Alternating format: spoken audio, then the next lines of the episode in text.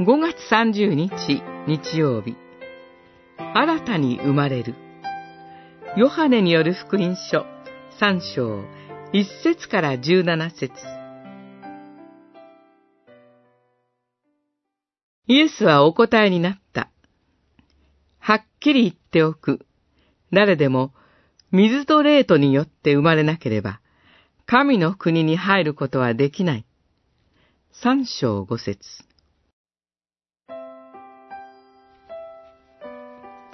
あるよ。一人の人が主イエスのもとにやってきます。ニコデモという人です。彼は救いの道を尋ねるために勇気を出して主イエスのもとにやってきました。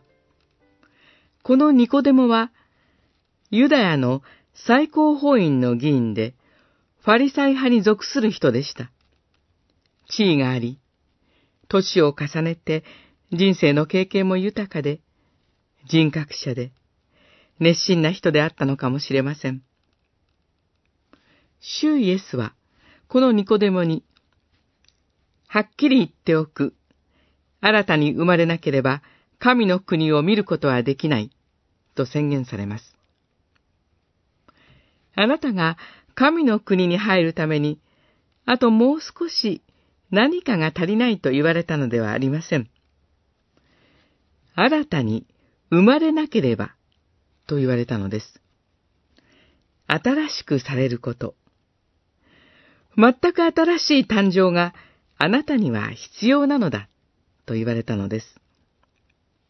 五節では、新たに生まれるということについて、さらに具体的に語られます。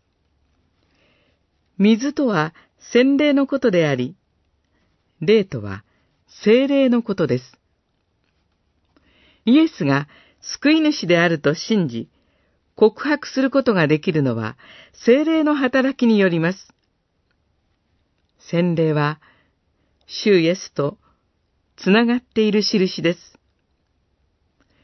私たちは、イエスを救い主と信じることで、新たに生まれたものとされます。主イエスにつながって生きていきましょう。